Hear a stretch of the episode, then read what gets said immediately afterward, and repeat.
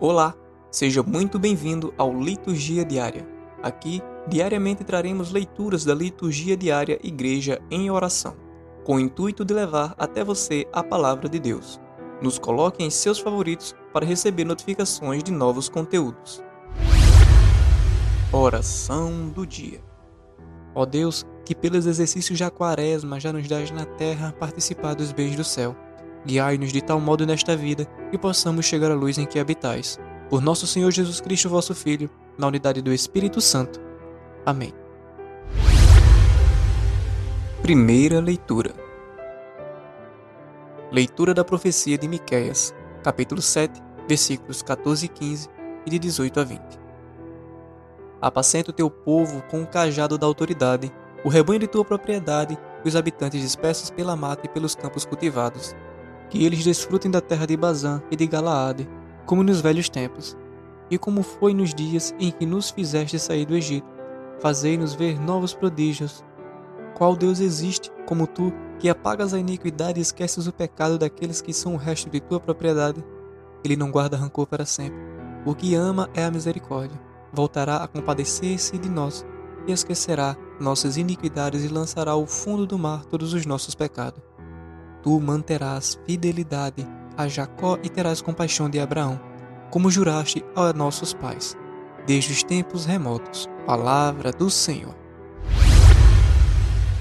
Salmo responsorial. O Senhor é indulgente e favorável. Bendize, ó minha alma, ao Senhor, e todo o meu ser seu santo nome. Bendize, ó minha alma, ao Senhor. Não te esqueças de nenhum de seus favores. O Senhor é indulgente e favorável, pois ele te perdoa toda a culpa e cura toda a tua enfermidade. Da sepultura, ele salva a tua vida e te cerca de carinho e compaixão.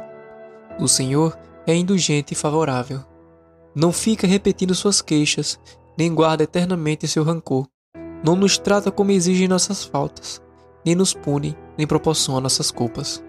O Senhor é indulgente e favorável Quanto os céus por sobre a terra se elevam, tanto é grande seu amor aos que o temem. Quanto dista o nascente do poente, tanto afasta para o longe nossos crimes. O Senhor é indulgente e favorável. Evangelho Proclamação do Evangelho de Jesus Cristo segundo Lucas, capítulo 15, versículos de 1 a 3 e de 11 a 32. Naquele tempo, os publicanos e pecadores aproximaram-se de Jesus para escutar. Os fariseus, porém, e os mestres da lei criticavam Jesus. Este homem acolhe os pecadores e faz refeições com eles.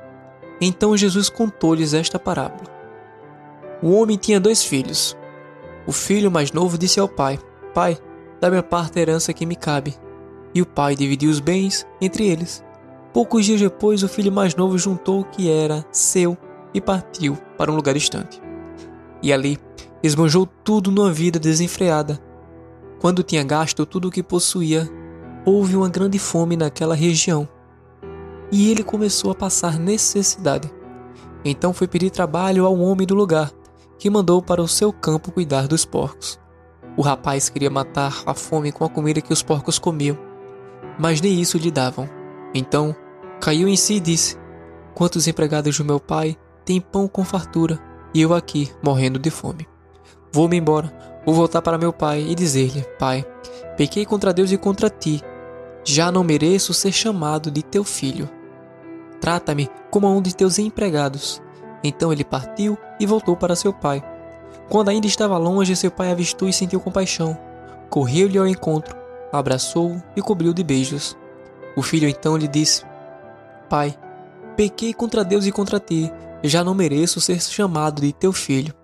Mas o pai disse aos empregados: Trazei depressa a melhor túnica para vestir meu filho, e colocai um anel no seu dedo e sandálias nos seus pés. Trazei um novilho gordo e matai-o. Vamos fazer um banquete, porque este meu filho estava morto e tornou a viver. Estava perdido e foi encontrado, e começaram a festa. O filho mais velho estava no campo. Ao voltar, já perto de casa, ouviu a música e barulho de dança. Então chamou um dos criados e perguntou o que estava acontecendo. O criado respondeu: É teu irmão que voltou. Teu pai matou um novilho gordo porque o recuperou com saúde. Mas ele ficou com raiva e não queria entrar. O pai saindo insistia com ele. Ele, porém, respondeu ao pai: Eu trabalho para ti há tantos anos. Jamais desobedeci a qualquer ordem tua. E tu nunca me deste um cabrito para eu festejar com meus amigos. Quando esse teu filho, que esbanjou teus bens com prostitutas, matas para ele um novilho cevado. Então o pai lhe disse: Filho, tu estás sempre comigo, e tudo que é meu é teu. Mas era preciso festejar e alegrar-nos, porque este teu irmão estava morto e tornou a viver. Estava perdido e foi encontrado. Palavra da salvação. Reflexão sobre o Evangelho. Meus irmãos e minhas irmãs, o filho que tomou a decisão de sair de casa, do convívio confortável do seu pai, representa todos nós que decidimos nos desvencilhar do auxílio e da proteção de Deus e nos embrenhamos por caminhos tortuosos do pecado, com a intenção de curtir a nossa vida com os nossos próprios recursos. É o que fazem os adolescentes, os quais, dispensando a proteção e companhia dos pais, não os escutam mais e passam a copiar o comportamento dos seus iguais, dos seus amigos. Buscam a partir daí, até a vida adulta, viver com seus próprios recursos, pois entendem que a sua vitalidade física supera qualquer experiência. Geralmente, depois de uns anos, sempre algo pode dar errado, e eles então começam a sentir falta do carinho dos pais, a falta de proteção do Pai Eterno, e começam a perceber que exageraram e até mesmo pecaram muito. Aí acontece a volta do filho pródigo. Aí vamos verificar e florescer de uma fé amadurecida, consistente e sustentável. O filho mais velho representa todos aqueles e aquelas que se julgam os corretos, os perfeitos, os impecáveis, rezam muito e até praticam, e até praticam do seu modo a espiritualidade. Porém, no tocante à caridade, muito é deixado a desejar. Assim, eles não reconhecem que o amor do Pai é incondicional e gratuito. O pai daqueles dois filhos representa o amor do Pai eterno, amor ilimitado, que nos conduz sempre à conversão, Muitos males que nos acontecem durante o decorrer de nossa vida são acontecimentos para o nosso próprio bem, para nos conduzir à conversão. Aquele jovem chegou ao fundo do poço, estava passando fome, e não era castigo de Deus, mas sim consequência dos seus atos, consequência da sua decisão de romper com a sua família e se enveredar pelo mundo, enfrentando o que desse e viesse. Enquanto ele tinha dinheiro, tudo corria às mil maravilhas: amigos, mulheres, bebidas e muito divertimento. Quando o poder terreno representado pelo dinheiro se acabou, as coisas começaram a dar errado. Os amigos e as mulheres desapareceram, sem mais nem menos. Minha amiga, meu amigo, será que em sua vida já não aconteceu algo parecido? Ou será que isso está acontecendo agora em sua vida? Será que não está na hora de voltar a casa e pedir perdão ao Pai e pedir que Ele lhe aceite de volta em sua companhia? Pois você está arrependido e não quer mais viver uma vida errada, desregrada, cheia de pecado. Vamos, ainda é tempo, pois ainda estamos nesta vida terrena e, portanto, temos tempo para nos converter e de reconhecer nossos pecados.